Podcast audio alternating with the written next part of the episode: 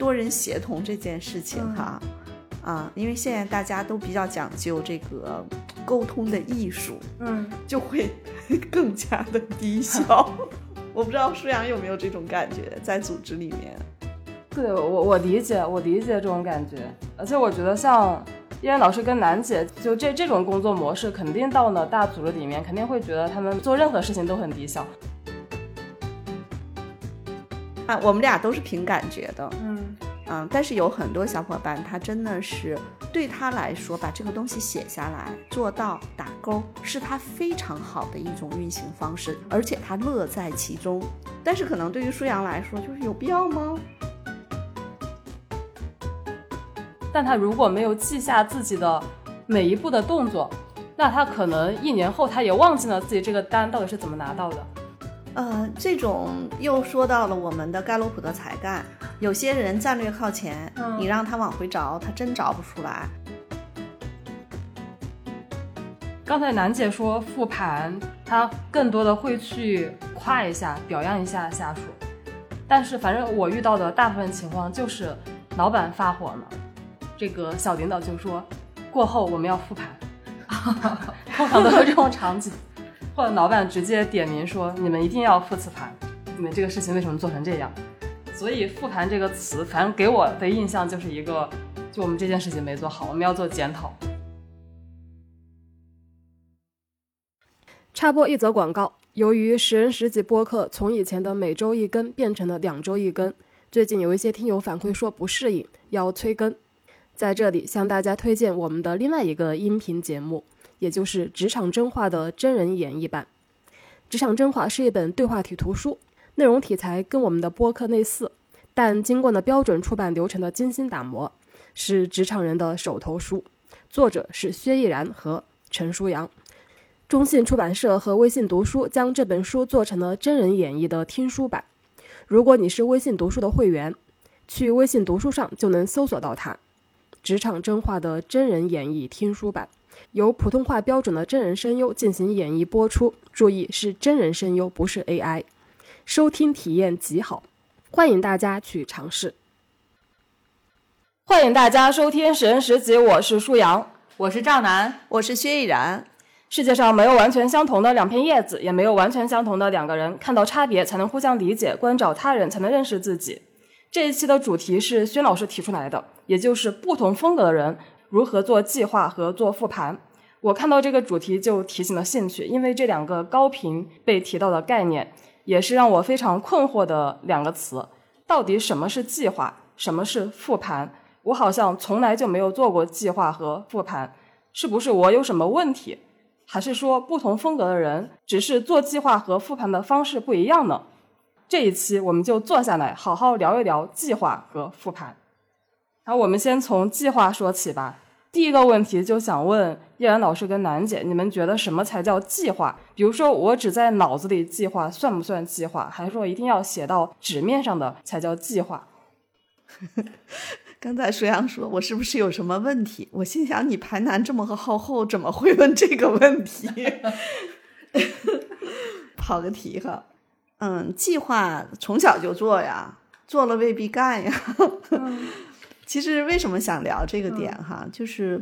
我在做咨询的时候，我有的时候会去帮小伙伴做计划，嗯因为我发现有的时候是用计划来让一个人启动。哪怕这个计划最后没有百分百执行，但是启动了很重要。嗯嗯所以我会跟他说，第一步你先做这个，大概用多长时间？第二步、第三步。但是我在想我自己呢，我自己可能是有计划，但是我的计划分为两种，一种是当我事情特别多的时候，我要把我的事情都安排在我的日程表里面，嗯所以显得我特别有计划。但是我嗯觉得这种计划只是我需要把时间安排开。对，第二种计划是我完成一个项目，比如说我现在做了三期的线上的啊、呃优势共修项目。那做这个项目的时候，其实我并没有想做特别多期。我第一期做完了，有小伙伴问第二期，我就做了第二期。第二期人数满了之后，有几个小伙伴没报上第二期，催着我开第三期。所以，其实，在我的计划里面，我是把这个项目当成是一个呃内容研发过程中的一个打磨的过程。因为最近跟喜马拉雅那边也在谈后续是不是有可能有一些合作项目的时候，我心想说，那我自己先要去做一些打磨的项目。所以其实第三期的线上的共修，它不是我在计划中的。嗯嗯，那明天晚上就我们今天录音哈，明天晚上它正式启动。但是实际上我们知道，如果当你作为一个项目前期应该有宣传、有推广、有运营等等，我这个事情实际上是被我耽误了。然后呢，我的小助理严雪同学问我说：“那个是不是该去再去做一些动作了？否则的话，这一期的人可能太少，因为人太少，大家形不成一个互动的氛围。”嗯，我再一想说，哦，是因为我没把它排到我的计划中，这个事情我其实是有一点耽误了。但但是你脑子里没有想过这个这件事情吗？他在想，嗯但是就是因为我没把它排到计划中，就是排到你的时间表里。或者是说我没有把它太重视，就是在这个人员的招募上。但是我觉得人员招募的背后其实是需要共修的小伙伴的多样性，所以那天我会发现，哎，不行，这事儿还得做，然后就紧急补救了一下。我想讲这个例子是计划对我意味着什么呢？有的时候，如果它是一个项目，比如说我们的宽跑道，嗯我们就会在前期开了很多次会，大家定一个任务的清单。但是楠姐，你发现没有？我们俩一忙，这个项目的计划又飘了。嗯所以其实这也能够看到两个纪律在后的人。嗯 呃，但是呢，我们举一个例子，就是当一个项目它在运行的时候，需要有人去盯着它的进度，它需要有个大体的计划。嗯，但是我们宽跑到现在至少七月八号的那场活动是有计划的，对吧？对，它是有日程安排的。但是如果按七月八号往前倒推，楠姐现在还有一个月的时间，我们要做什么准备？这件事情的计划，如果不去呃有一个提前的量，那这个事情最后它一定能交付，但是交付的效果和他交付前的这种急急忙忙一定是不好的。所以我还是一个喜欢根据项目去做计划的人。第二个是我刚才说的，我的日常的计划其实是我的日常的时间安排，对，它其实不是真正的计划。嗯然后第三个，我刚才讲到，其实是我说第一个，我会去 push 小伙伴做计划，其实是为了让小伙伴能够上轨道，哎，他行动起来。因为只要你开始做的时候，其实会有新的信息输入，哪怕我们再去调嗯啊。另外呢，我说一下，就是我们不是为 to B 的客户也服务吗？嗯，在企业客户这一端，其实我更计划，是说帮他们做计划吗？对，我会更计划思维，应该是这么来去讲。比如说，我会去跟他们说，哎，如果到这个时间点了，你这块业务它如果作为一个项目，大概是一个什么样的安排？然后我会盯着他们，比如说开会讨论这个项目的进度、计划、策略，然后定下来之后，执行的过程中有什么问题？比如说像前两天楠姐在帮客户准备六幺八的时候，实际上咱们跟他们的 CEO 其实就在碰说。让他们那个计划尽快定下来，去落地，去开启动会。嗯就是我在企业客户界面，嗯我是特别计划思维。我说一下原因，是因为当一个组织它要去运行的时候，它很多重点工作是要多部门协同。嗯如果没有一个比较明确的计划，大家很有可能是各干各的，嗯或者很有可能在关键节点被一些其他的事情冲走，最后拿不到成果。所以在企业客户这个端，我是特别计划思维的。嗯啊，我觉得是分这样四种场景。一一种是其实是不算计划的时间管理，对日常的时间管理，还有一个是项目怎么根据那个项目的节点去做一些安排，对，然后是你帮小伙伴然后就是在企业客户对里面，对其实我会觉得，就你说的项目管理，其实我觉得那个也是涉及到合作吧。就因为比如说有你跟楠姐两个人在一起，所以你们也得提前先把一些事情给商量好。呃，我自己的项目管理我也会这么做，嗯嗯就是我其实是一个计划思维很重的人。嗯我觉得这个计划思维很重，和我日常的那个计划执行很好，还不太完全一样。我觉得计划思维是一个我在考虑这些事情的时候，我是喜欢把它安排好，然后去推进，就其实更像项目管理。对，我觉得就不管是跟别人合作，还是说一个周期相对长的一个项目，就这种计划确实是还蛮有必要的。这个先不说啊，就是我我刚才想到一点，好像比较有意思的就是，是不是当如果是自己亲自做一件事，就自己就真的是亲自做一件事情的时候，反而就不那么 有计划；但是当是自己去管理别人的事情的时候，就必须有计划。我自己其实做一件事情，我也有计划，嗯但是呢，我可能这个计划不像我和别人协同的时候需要那个计划，比如说大家达成共识啊，嗯确定好时间表啊。我自己的计划是像计划思维加我自己可能心里头有一个大谱嗯嗯啊。对，就那个更像是心里有一个谱，但是我觉得那种多人在一起的那个计划更像是达成一个共识，然后并且把这个共识可能需要形成文字，然后按照这个去做。对，在企业里面还有一个问题呢，还有锅呢。哦对，其实这个锅的背后是啊、责任嘛啊，嗯当然其实还有权限呢，对吧？嗯，所以就是必须形成文字。对，现在这事儿已经被很多事情搞得有一点说叫形式大于内容，甚至有的时候这个变成了重点，因为要撇清责任嘛。啊，前两天啊，有一个小伙伴，他他是要来参加我们职场加油站线下的沙龙，嗯。然后呢，他因为单位里面有一个线上会，他怕到时候时间来不及，他就说我能不能到你工作室开线上会？说可以啊，嗯。然后他下午来了，嗯。然后呢，他就放着功放，然后我也能听见他的他们的开会，嗯。我就想说这会怎么开的这么低效？我跟楠姐嗯。都听见了，嗯。哎，后来我就在想说，多人协同这件事情嗯。哈，啊，因为现在大家都比较讲究这个沟通的艺术，嗯就会 更加的低效。嗯，我不知道舒阳有没有这种感觉，在组织里面。对我我理解，我理解这种感觉，而且我觉得像。依然老师跟楠姐就是就这这种工作模式，肯定到了大组织里面，肯定会觉得他们做任何事情都很低效。所以我们服务的企业客户其实跟我们特别搭，嗯就是都是一些快速成长的中小企业，就我们的那个效率。嗯，嗯，那楠姐呢？楠姐，你觉得对你来说什么才叫计划？可能在我来讲吧，大部分分成两种，一种叫盘算，就是他可能是在脑子里大概想要这事要干，然后呢，这事要干的时候呢，如果是自己的事儿，就有一个问题，嗯就是我可能不太会设定那个 deadline，这就有一个问题是你这个事儿可能要干，但是可能一直是悬在那儿的，嗯所以呢，就有一些我会用一些方式是推着自己，我觉得这事儿要干，推着自己去干。嗯比如说去参加某个什么训练营，我觉得这个是比较典型的。还有就是，比如说涉及到一些家里装修啊什么这些事儿，你必须找一靠谱的那个设计师，然后他然后跟他说好了，然后把这时间往前去推。经常设计师会问我说：“那个，哎，楠姐，那个我们的时间是什么什么时候啊？嗯你这个你这个你们现在这个速度，如果正式开启的话，可能就得往后拖，再拖多长时间了？”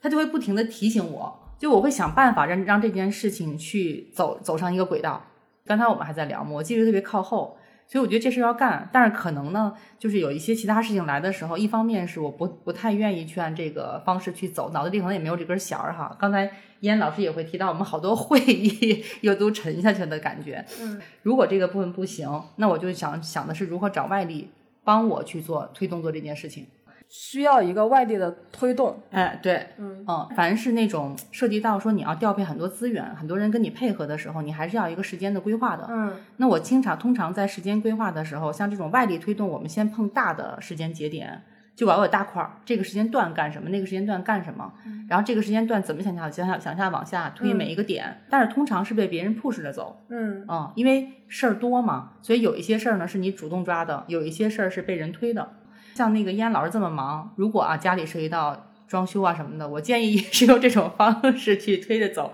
会更好一些，而且也更专业一些。意思是让那个设计师做你的同事做你的项目管理师。对，嗯嗯嗯对，我觉得这个其实是挺好的一种方式。第二个部分呢，是我觉得是在面对呃 to B 企业端和我们之前在组织里面，我的计划性确实是比较强的，嗯尤其是针对一些需要多部门协同的、调动很多资源的，还有一个就是从来没有做过的新事儿的时候，小伙伴不知道如从下手。其实依然老师刚才说到的推动 to C 端的小伙伴，可能也会有小伙伴想做一件事情，他觉得应该开启，但是他可能不知道从第一个点如何去下手去做。那给他一个计划，启动他其实是一件挺好的事情。嗯，那我们在组织里面其实去做计划的时候呢，通常会去为什么会去做计划啊？嗯，一方面呢是一定要让整体的，就是呃组织成员或者项目成员对你要做的这件事情的目标和周期一定要特别清晰。比如这个周期一共三个月，然后大概里面分成几个里程碑的阶段，每个里程阶碑的阶段要达成什么样的结果？嗯。第二个部分呢，还有里面我们可以调配的资源会有哪些？人员协同当中每个人员他的角色是什么？让大家特别清晰的知道目标和每一个节点我要完成和执行的任务是什么。这个其实会更多一些。但是我在这想说什么呢？因为比如说我们说外部环境会有很大的变化，你定的这个计划是不是完全按照这个计划去执行？我觉得也未必，因为在过程当中会有各种各样的变化。那我们要结合着变化，可能去调整我们的计划，但是最终的结果其实是奔着那个方向走的。嗯嗯，就楠姐，你其实，在个人的事务上，你更加需要一个人帮你管起来。是不是可以这样理解？我就说啊，我们做宽跑道这个活动，每次开会都是依安老师说：“楠姐，咱们是不是该开个会了？” 还说呢，我们这个项目，对，嗯，其实啊，因为跟楠姐合作这么久了，我觉得楠姐是一个，就是嗯，在某种意义上，如果这是一个非常明确的工作目标，嗯，啊，他是非常 all in 去投入的。但是呢，如果它是一个像我们宽跑道计划，它是一个全年需要慢慢去运营的事情。嗯，在楠姐这儿，这个事情很容易，就因为它慢慢，嗯，它的优先级没那么高，嗯，然后它的优先级就噔噔噔噔噔噔噔往下掉，掉到地上了。嗯，对我特别能够理解楠姐这样的合合作伙伴或者我的合伙人，就是我知道可能在某种意义上他是特别能打的人，打胜仗的人。那比如说这个不怕他掉下来，你就慢慢慢噔噔噔噔噔给他抵到滴溜上来，他就越接着去打了。所以这也是我们说每个人的他的风格是不一样。在这里我想插一句哈，就有很多管理者，他们对小伙伴的要求是既要又要还要。嗯。嗯，他们希望这个呃合作伙伴啊，或者是下属啊，或者是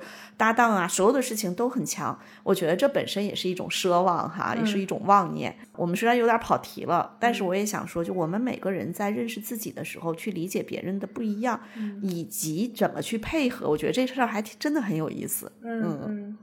刚才楠姐说到的时候，我想到时间周期比较长的项目，也不叫管理吧，就一个推进的方法，就是。好像以前我我的工作中比较常用到，就是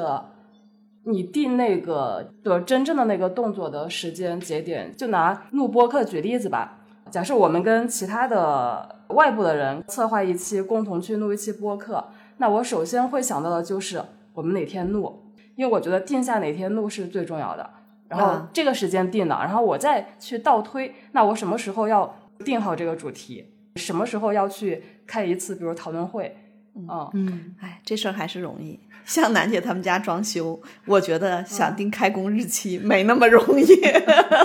是吧？对对，嗯。不过还是得往前推，因为装修其实是有个就是季节的问题的。嗯嗯。然后我一开始的时候还想到一个例子啊，一开始我问到底什么才算计划，就在脑子里想算不算计划。就我发现有很多人，比如说他想要减肥，他做减肥计划的时候，就他可能真的会晒出来，他在纸上写呢，我今天要吃什么，我明天要吃什么，那个是多少克，热量是多高，我就会觉得这样有必要吗？我觉得如果是我的话，我凭感觉就完全会可以控制我每天的摄入，比如说每顿吃个六分饱，我我就可以感觉到我六分饱，那我就不吃了。这也算不算一种风格的不一样？当然，当然，当时舒阳在讲的时候，我就在想说，嗯，我好像突然理解了，我在很多年前认识舒阳，让他做了盖洛普，我现在更理解了他的关系建立有些才干还是比较靠前的，对吧？对，他说 用感觉，但是这就是人和人不一样，就是如果是思维和执行力靠前，尤其执行力靠前的小伙伴，他们真的是要把这个东西非常确定下来，甚至拿秤去量，拿什么去量？嗯，呃，这是这这真是人和人不太一样的地方。还有一种是都写下来了，然后就没有然后了，这也是一种风格。像舒阳说的，比如说我们举个例子，用减肥这样的事情举例。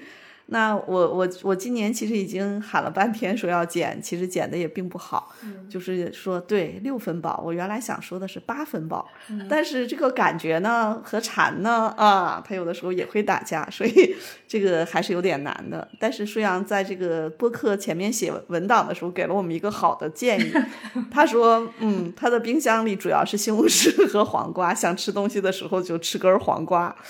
哎呀，我就想，那我的桌子上全是各种饼干糕点，我知道为什么我胖了。嗯，那我们俩都是凭感觉的。嗯嗯，但是有很多小伙伴，他真的是，就是对他来说，把这个东西写下来，做到打勾，嗯是他非常好的一种运行方式，也而且他乐在其中。嗯，但是可能对于舒阳来说，就是有必要吗？至于吗？呃，我现在慢慢的在接受这种人，因为我的室友就是恰巧就是这样的一个人。我说一个事情吧，我因为这个事情就是我还单方面跟他冲突呢，就他没有感受的，他没有回怼我，但我当时怼了他，就是这个这这个这这个事情是这样的，就因为我们就是冰箱里会堆着一堆食物嘛，那我们一般通常晚上都是在家做饭的，就中午是在单位呃公司吃嘛。他有一次跟我说，我们提前一周把下一周每一天晚上要做的菜写到那个冰箱前面有一个小的呃不嗯一个大的贴纸，周一虾仁炒蛋。周二什么什么，然后他说他能够把冰箱里的那些堆着的食物就全都安排到五天。他说以后我们每天回家也不用纠结到底要做什么菜，就按照那个表去做就可以了。然后我当时就疯了，你是有纪律肯定在前。我当时说，但是我有的时候就是突然想吃一个什么菜呀。我说我受不了你这种方式。我说如果你想这么做，那你就管你自己的饭吧，就不用管我。我觉得我为什么要被这样一张表去约束？我今天就想吃个红烧肉，但冰箱里没有红烧肉，我就不吃了吗？我爸爸就是你室友这样的人，然后呃，所以呢，我就特别佩服我妈妈，他们现在都八十多岁了哈，就是我妈妈，我相信她也有很多不舒服的地方，但是呢，迫于这么多年，她也是哎，有忍让也有习惯吧。我爸做什么事情都是，比如说，如果我要是呃偶尔回趟家，在家待三天，他可能恨不得这三天的早饭就要跟我妈商量，到底给依然做什么，都得定下来，就差写下来了。哦，然后说到做饭这件事情，我基本上心里大概是有个谱。比如说今天我们录播课，嗯然后中午我要赶回家陪闺女吃饭，我早晨就已经在美团上把想想买的该买的菜，今天中午和今天晚上的很多我都准备好了。嗯但是我这个准备好，并不代表我一定做。就比如说我中午回家了，我女儿说咱俩出去吃吧，我说行啊，啊，但是我会有这个准备。那所以这是一种。第二种呢，我还有一个本事，就是冰箱里不管有什么，我都能做出来饭，就只要得有啊。嗯所以我经常会把一些看似不可能在一起的食材做出来，然后还不错。嗯啊，大家会觉得好惊讶，这还能一起吃。然后我再讲一个例子哈，呃，我姐夫虽然没有测过盖洛普，但我估计他纪律在前，他是一个高中物理老师。有一次，呃，严雪跟我说，说我姐做了一道菜是呃羊肉炒芹菜，我姐夫吃饭的时候很愤怒，说怎么能拿 羊肉炒芹菜？其实你看，这个就是我们从计划其实讲到了，就是我刚才其实一开始就在讲计划思维。嗯我觉得我们在盖洛普中执行力它是做事儿的风格，嗯但是谁做事儿不带脑子呢？都带脑子。其实它的每一个背后也会有它一定的思维方式。就虽然战略思维是跟思维方式有关，嗯但执行力每一个才干背后 都是其实也有思维方式差异。嗯有一次我室友他那个手机坏了，上不了网，他平时炒菜可能要去打开下厨房这种 A P P，他就问我手机上有没有下厨房，我说我从来就不装这种 P A P P，他说那你赶紧给我下一个，锅都热热了。热了，然后我当时真的也很愤怒，嗯其实这里头大家又想到了一个问题，就是盐少许，就是大家说中餐都是这样，但西餐都是这个多少克，那个多少克。其实你看，其实也是有差异的。嗯其实我们刚刚已经提到了，关于说在一个组织里面，就你跟别人在一起合作的时候，通常我们肯定是有一个，比如说长期的一个什么目标，然后在这个目标下面有一个方案，不同的阶段有一个阶段性的工作任务。就一般公司里面都是会这样去管理，比如说一个部门或者说几个部门啊。觉得这个其实就可以理解。我觉得更值得讨论的是那个，就是在处理个人的事情上。就刚才依然老师说的，就有的人做了计划，他真的就可以把那个计划表当成一个指令，命令自己去执行。但有的人可能写了就写了。在心理学上，其实是有这样的一种解释，嗯就是当一个人他嗯，他把重要的那个能，就是呃能量都用在啊、怎么去做一个完美的计划的时候，嗯其实他可能就没有力量再去做去就是去执行计划了。啊，所以也会有一些建议，包括有一些人会说自己有拖延症，或者定了很多计划没有做到，啊，心心理学上面的一些流派会建议大家不要去做那么完善的计划，就是先开始，先启动。包括我在辅导一些小伙伴的时候，如果他的排难、分析、纪律、思维比较靠前，相对来说是属于要认准目标才能开枪啊。嗯这样的小伙伴呢，啊、往往他会花大量的时间放在如何去找到一个很明确的路径，嗯就是甚至他们对于啊、变化或者不确定性会有一种隐忧，甚至是焦虑啊。然后这样的伙伴，我实际上是会 push 他们先开始嗯啊。我记得我可能不止一次在节目中也会说到，叫真相是逐层展开的。嗯啊，其实这句话是我在得道上听的一本书，这本书叫《协同》，他写的是美军的海豹突击队作战的时候，他们有的时候去解救一些人质，都是在非常不明确的场景下。比如说，在一个什么游轮边儿上，然后你要潜水过去等等，在这种特别复杂的不确定性下的时候，他就要给这个所有的队员定的目标，就是你一定要去看啊，就是你所目光所能及的最近的情况，然后根据这个情况随时去做调整。那说到这个点，也会讲到有一些小伙伴，他有可能他花了大量的时间去做了前面的计划，就是甚至他的计划不管是写下来还是在头脑中的盘算，但是他一起手发现跟他盘算的不一样，或写嗯。写的不一样，嗯。他有可能就卡住了，他又开始去盘算了，甚至他有的时候就会觉得是不是我的目标定错了，是不是方向错了。所以一般来说，我会建议大家，尤其是自己的事情，因是因为你在工作中有很多事情，它不取决于你，你是在那个大的系统里头被被很多推着对推着走。其实自己的事情，如果你有的时候卡住了，那可能你不妨去想一想是，你是不是对于确定性太在意了？嗯其实有很多风险，我们认为不能承担，其实没啥不能承担。有些风险是不能承担的啊，但有一些不确定性，不用把它解读成是风险嗯啊。呃，有一类这种小伙伴，然后呢，相对来说，如果单纯的从盖洛普上来说，比如说什么战略呀、统筹啊排在前面，纪律排难啊、排在后面的人，可能就更容易见招拆招。最近一段时间，我在解读报告，包括在做线上的这个共修的时候，我有一个特别深刻的体会，就是，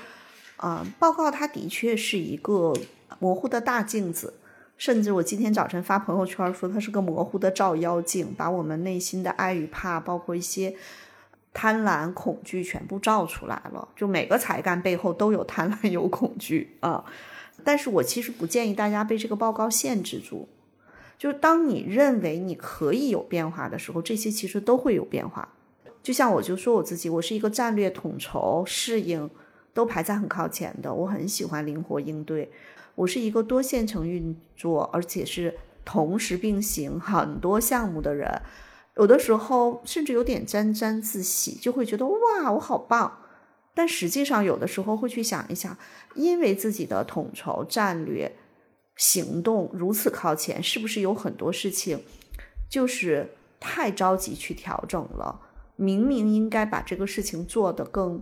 有的时候慢工出细活还是很重要的。而我又是一个完美排在如此靠前的人，我对品质又是有要求的，所以我内心偶尔也会因为这样的事情有一些跟自己的内心的冲突。嗯，但是我现在可能就会不断的提醒自己，我是不是学会一些断舍离，有些项目就先别起手做了。那我我讲我自己的例子，其实也是想跟大家说，即便你是那个做了计划没有去执行，或者做了计划没有百分百执行的人，请你不要再去责怪你自己。重点变成说，我能不能做一个稍微粗一点的计划，先让自自己运行起来，起来，嗯，然后在过程中慢慢的再去调整。我记得我还跟一个伙伴很多年前，我记得我跟他说，他说这句话是整个咨询中对他最有价值的一句话，叫嗯拿得起也能放得下。嗯然后我给他改成了放得下，过两天再拿得起嗯也是本事。嗯嗯计划这件事情，做了计划能够很严格执行的人，啊、他的呃在跟别人协同的时候需要一些弹性。嗯不管是工作还是生活中，嗯然后做了计划执行不下去的人，也不要去 diss 自己，不如说换个方式，让自己有弹性的先上路，哎，先慢慢做起来。对于像我和楠姐，有的时候那个计划容易慢慢就是没有那么有计划性的人，我觉得那就是靠，比如说装修的时候的项目经理，像我们呃一起合作的时候相互的提醒，嗯哪一类其实都可以有调整的空间和优化的策略。嗯嗯嗯刚才一直说先启动起来嘛，所以我有一个问题，你们怎么到底怎么看这个时间周期？就什么样的时间周期是你们觉得我是可以把握的？就超过了多长的时间，你是觉得没必要去想那么远的事情的？就你们心里面有没有大概这样一个数？我觉得我是一到三年，三年以后我不太想。啊，嗯，楠姐呢？我觉得也差不多是这个周期，但是我觉得可能想的比较多的反而是一两年近期就比较近期的事儿。呃，对，但但是这个也要看你们想的是什么事情。比如说对一到三年是指想的是工作什么层面上面的一个工作生活，我很多事情都只想一到三年。我今天早晨看到了一句话，我要把它找出来。找到了这句话，就是这个是启昌今天早晨发朋友圈，他说：“对未来看得越通透，就越会理解活在当下。”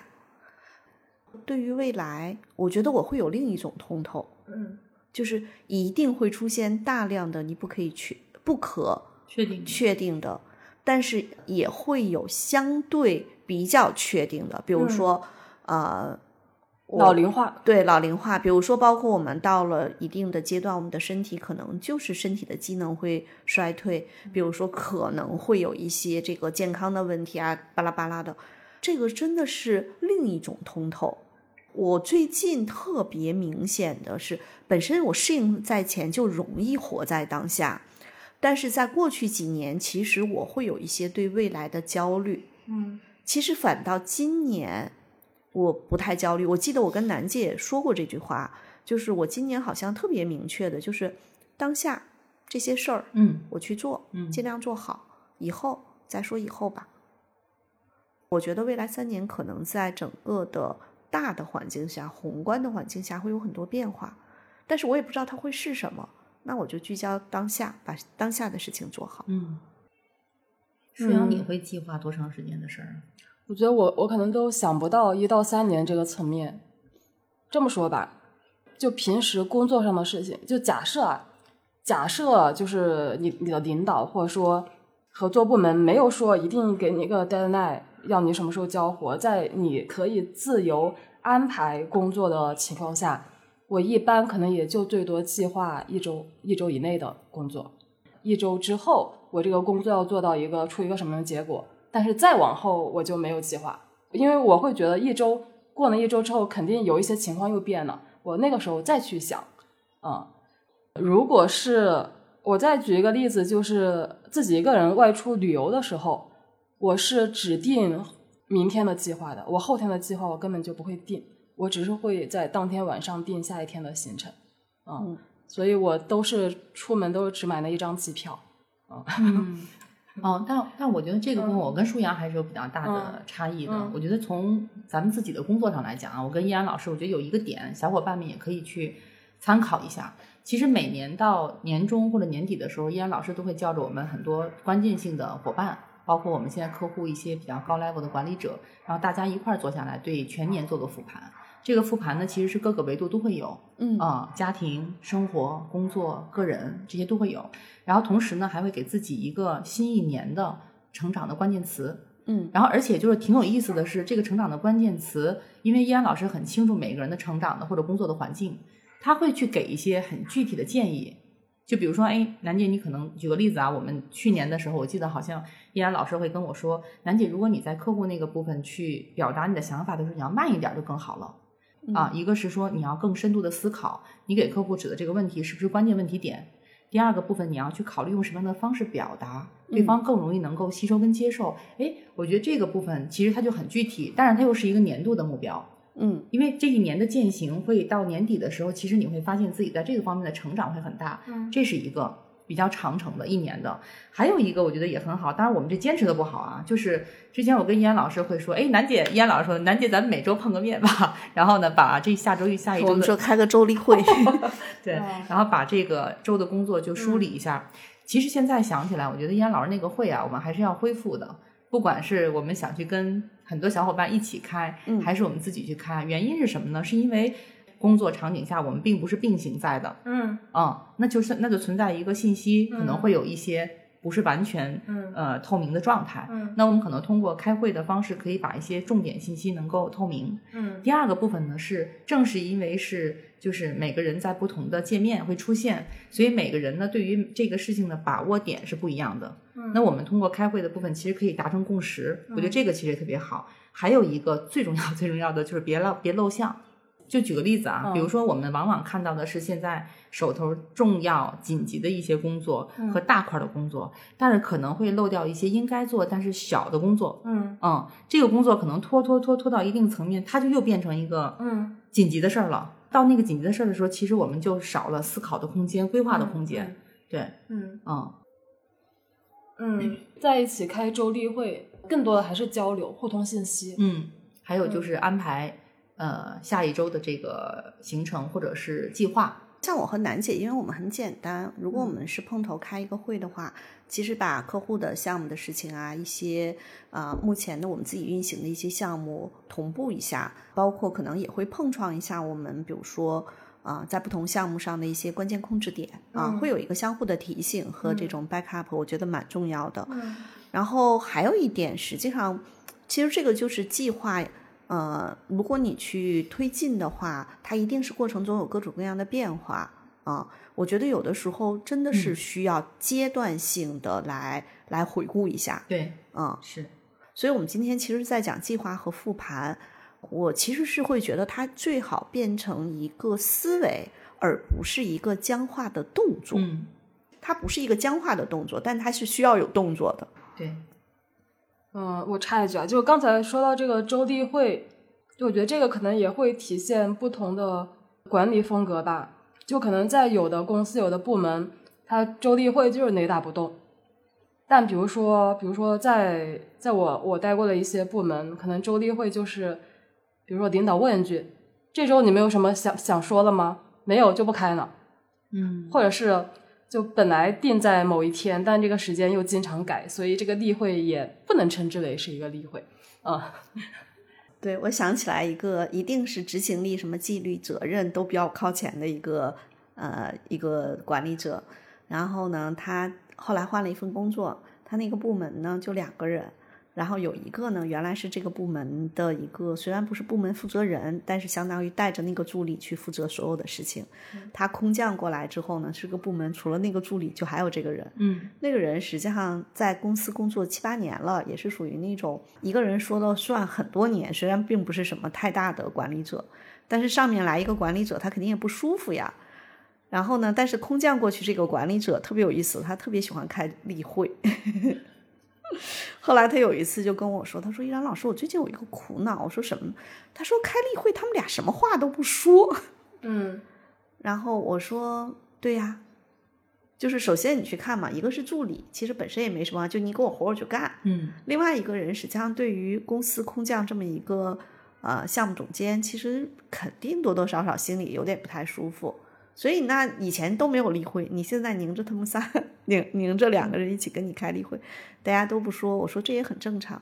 然后我就问他，我说那从你的角度，你觉得例会存在的价值是什么？嗯换位思考，从那两个人的角度说，会不会觉得你在走走形式？嗯甚至觉得你好像在新官上任三把火，故意要怎样？我说，如果你这两个问题不解决，这个例会是没有效果的。嗯我说，你不如啊，不用这么硬的去开启例会的制度，而根据事儿，慢慢让大家形成一种能够敞开了多去交流。嗯啊，讲这个案例也是想跟所有啊，就是本身是那种计划性、程序化很强的管理者，也会去讲说，有的时候还是要因地制宜啊。嗯刚才我们一直在讲计划，就楠姐提到了复盘。嗯 我觉得复盘其实我就更加不太能够理解。嗯，就我我们还是分个人的复盘和组织里面跟大家一起复盘这两种情况吧。嗯就个人的复盘，呃，其实我理解楠姐刚才说的那种情况，就年年度复盘，因为可能下一年他想改变或者说想改善的那个方向，是一个相对比较大的一个一一一个东西，或者相对抽象的，并不是说呃我马上就知道呃我应该通过哪些方式去做，但是知道我下一年可能需要在这方面有一些投入，我理解这种年度的复盘，然后可能下一年给自己定一个大概的一个有一个方向，但是就是那种做完一件事情，做完一个工作，然后就去复盘，就这种行为，我其实是不太理解的。嗯因为我会觉得，一方面，如果这个工作只是我自己做的话，我做完了，我这这个动作就是在脑子里自然就，我不知道它叫不叫复盘，就是没有说要落到非常形式化的或纸面上的，就写出一二三的那种复盘。嗯，我不知道你们有没有这种感觉。嗯，实话讲，我回顾那么靠后，我复盘做的其实并不多。嗯，我更多的是像楠姐刚才说的，比如说我会在半年啊、全年这个节点，啊，会去帮一些啊、不管是我们的服务的客户啊、还是一些我辅导的年度的教练的小伙伴，我会去做这样的复盘，因为我觉得这个还是蛮有蛮有这个蛮有意义的一件事情。啊，但是最近啊，我遇到了一个事情，我觉得对我还是有一些启发的。呃，我上周不是在得到的那个杭州的高研院，呃，做了一个小的线下的培训，当时呢是做过一次线上的分享，嗯再往前是做过一次线下的分享。然后呢，杭州的这边的对接的小伙伴影子，他每一次都会跟我做复盘。嗯啊，然后那天他来找我做复盘的时候，他说：“楠姐能一块儿参加吗？楠姐要有空一块儿参加。”但楠姐那天在客户那儿开会，我说没关系，后续我再跟楠姐说。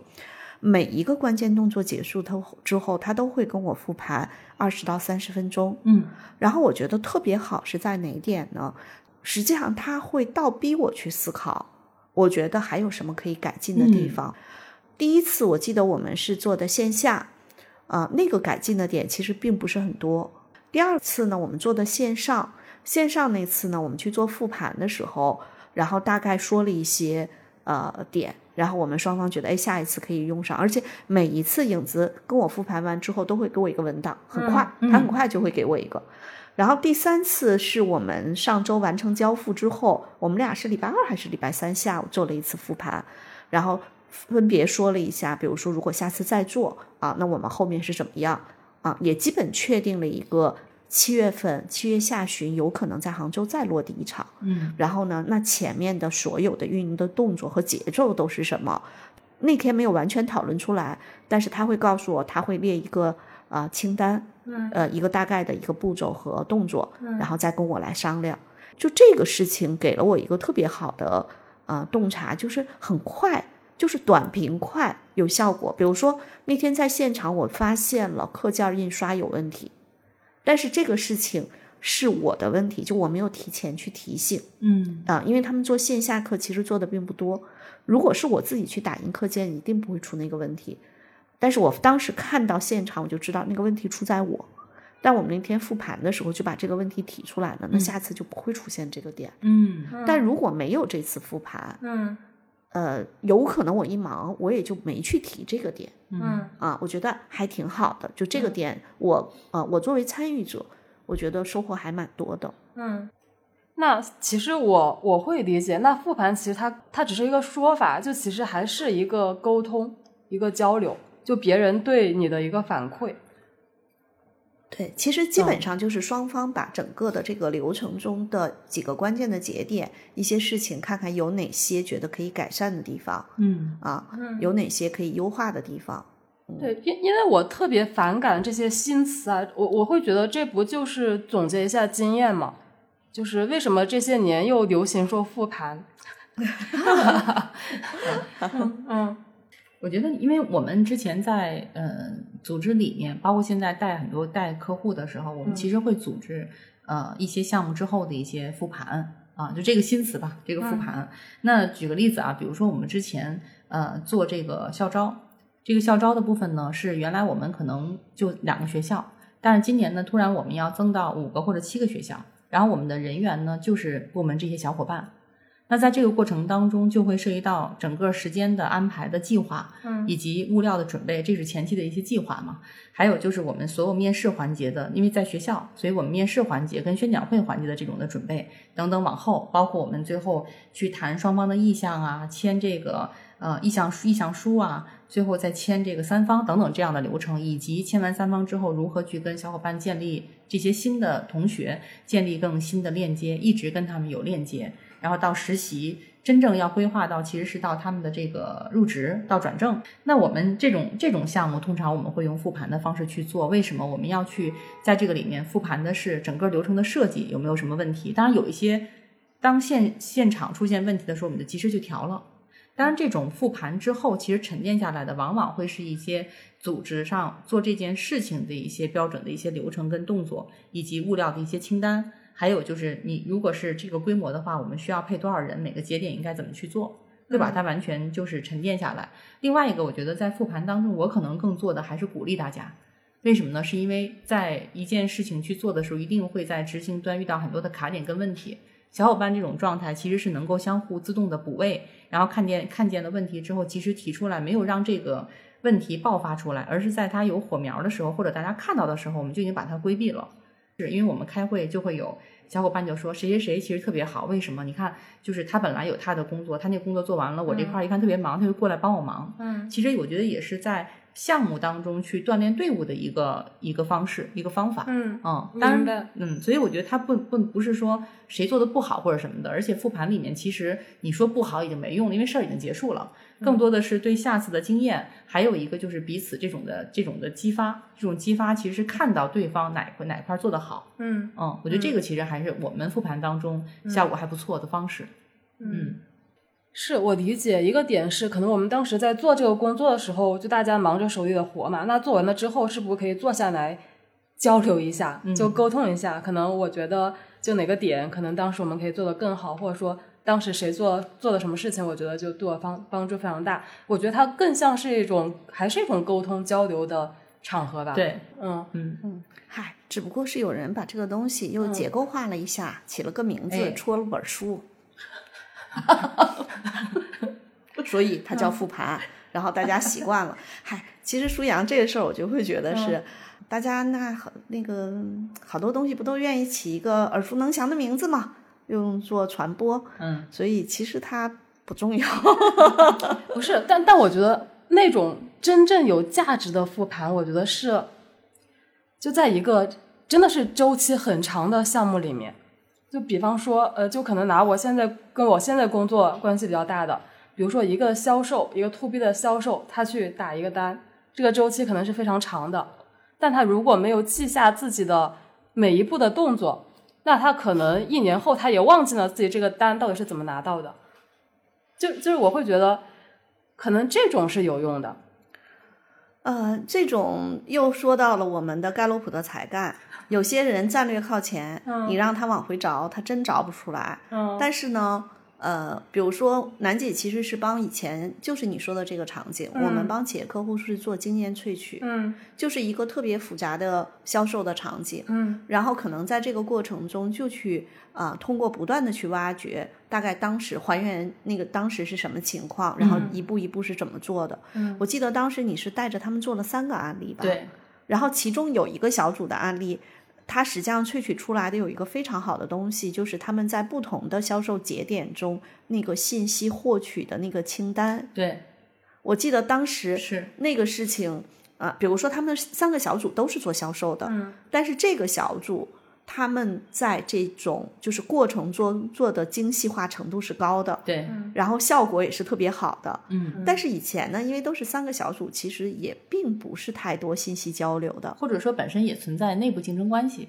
呃，对，但嗯实际上，当我们呃，我记得楠姐那年帮他们把这个经验萃取出来，嗯。其实我们你看又造造了个新词叫经验萃取，嗯。它叫什么不重要，重要的是做了什么、啊。然后我我觉得还挺还挺有价值的。可是，即便萃取出来了，别的小组一定会用吗？也也也不一定，对别的小组的管理者也可有可能还是自动驾驶，用他自己熟悉的方式。所以这就说到了另一件事情，就是我们的客户经常问我们说，为什么这个 team leader 能够培养出来人，那个 team 的 leader 非常能干，但是他的团队培养不出人？嗯其实跟这些都是有有关系的。嗯，嗯，刚才楠姐说复盘，她更多的会去夸一下、表扬一下下属，但是反正我遇到的大部分情况就是老板发火了，这个小领导就说过后我们要复盘，通常都是这种场景，或者老板直接点名说你们一定要复次盘，你们这个事情为什么做成这样？所以“复盘”这个词，反正给我的印象就是一个，就我们这件事情没做好，我们要做检讨。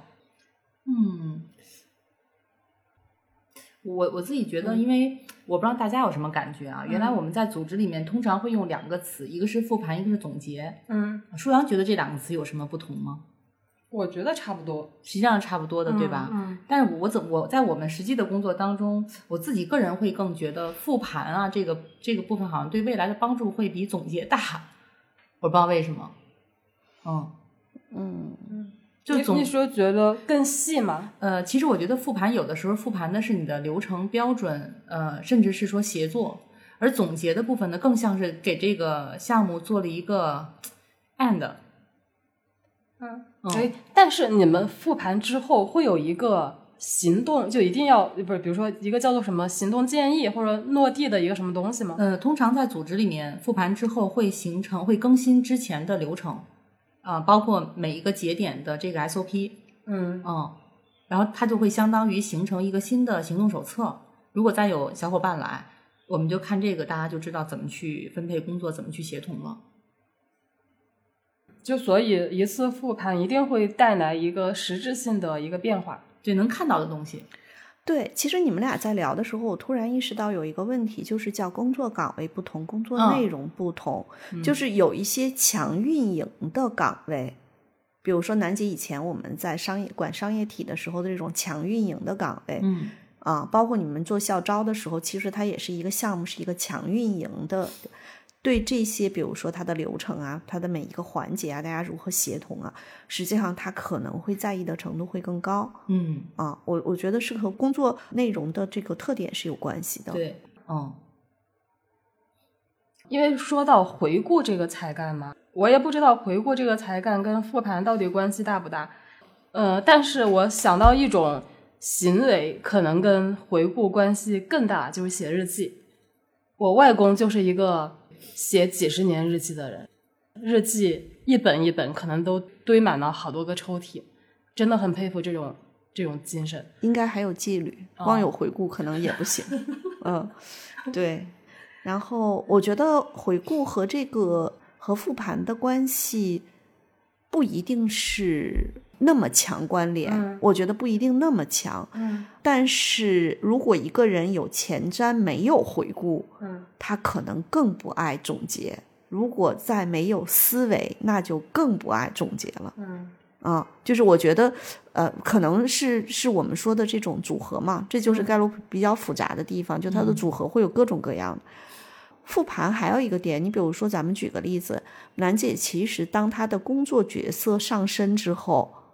其实他的那个复盘是很嗯，很重的。对，但是我记得我曾经跟楠姐说到一些家里的事情，她当时说啊，依然老师你怎么记得这么清楚这些事情？啊是，呃，楠姐很有可能她在工作场景中其实还是围绕她要把这个事情做好。但是比如说你让楠姐写日记这个事儿，楠姐肯定是不会写的。对，然后我我觉得，嗯，还有一个就是，我们每个人实际上都有他职业的偏好，呃就职业塑造给他的一些特质，嗯，包括个人的偏好，包括他可能在某一个阶段被某一个啊、呃关键人物的影响嗯啊。之前见过一个小伙伴，他的纪律并不是很靠前，但是他责任很靠前，所以他做事情一板一眼，包括复盘啊、计划啊这些事情做得特别好。后来我跟他聊的时候，他会讲到是他第一份工作，他特别佩服的一个领导，实际上是帮他塑造了这样一种工作习惯嗯啊，我觉得也是有可能的。嗯，而且我会觉得，就还有一点就是，就很多时候管理者他会比较喜欢那种可以去分享或拿出自己的什么工作经验、一些什么方法论总结的这样子的员工。我觉得好像是给给管理者提供了更多的素材，或者说他可以去去讲的东西吧。但一个员工他如果他只是把自己手上的活干得很好，但他也没有说我到底是怎么干的，或者说我有些什么经验，就就可能管理者也会觉得好像对我的这个管理好像并没有多大的帮助。对，尤其是嗯在某大厂，如果一个人不会去沉淀方法论，不会把这个东西整理出来，他往上晋升可难了。当然，这里头又说到了一个点，就是，嗯、有可能是，嗯，对于管理是有价值的啊，像吴这样说的，也可能其实还是一个点，就是当游戏规则是这样的一个啊、导向的时候，也会有更多的小伙伴会去朝着那个导向去去努力嘛。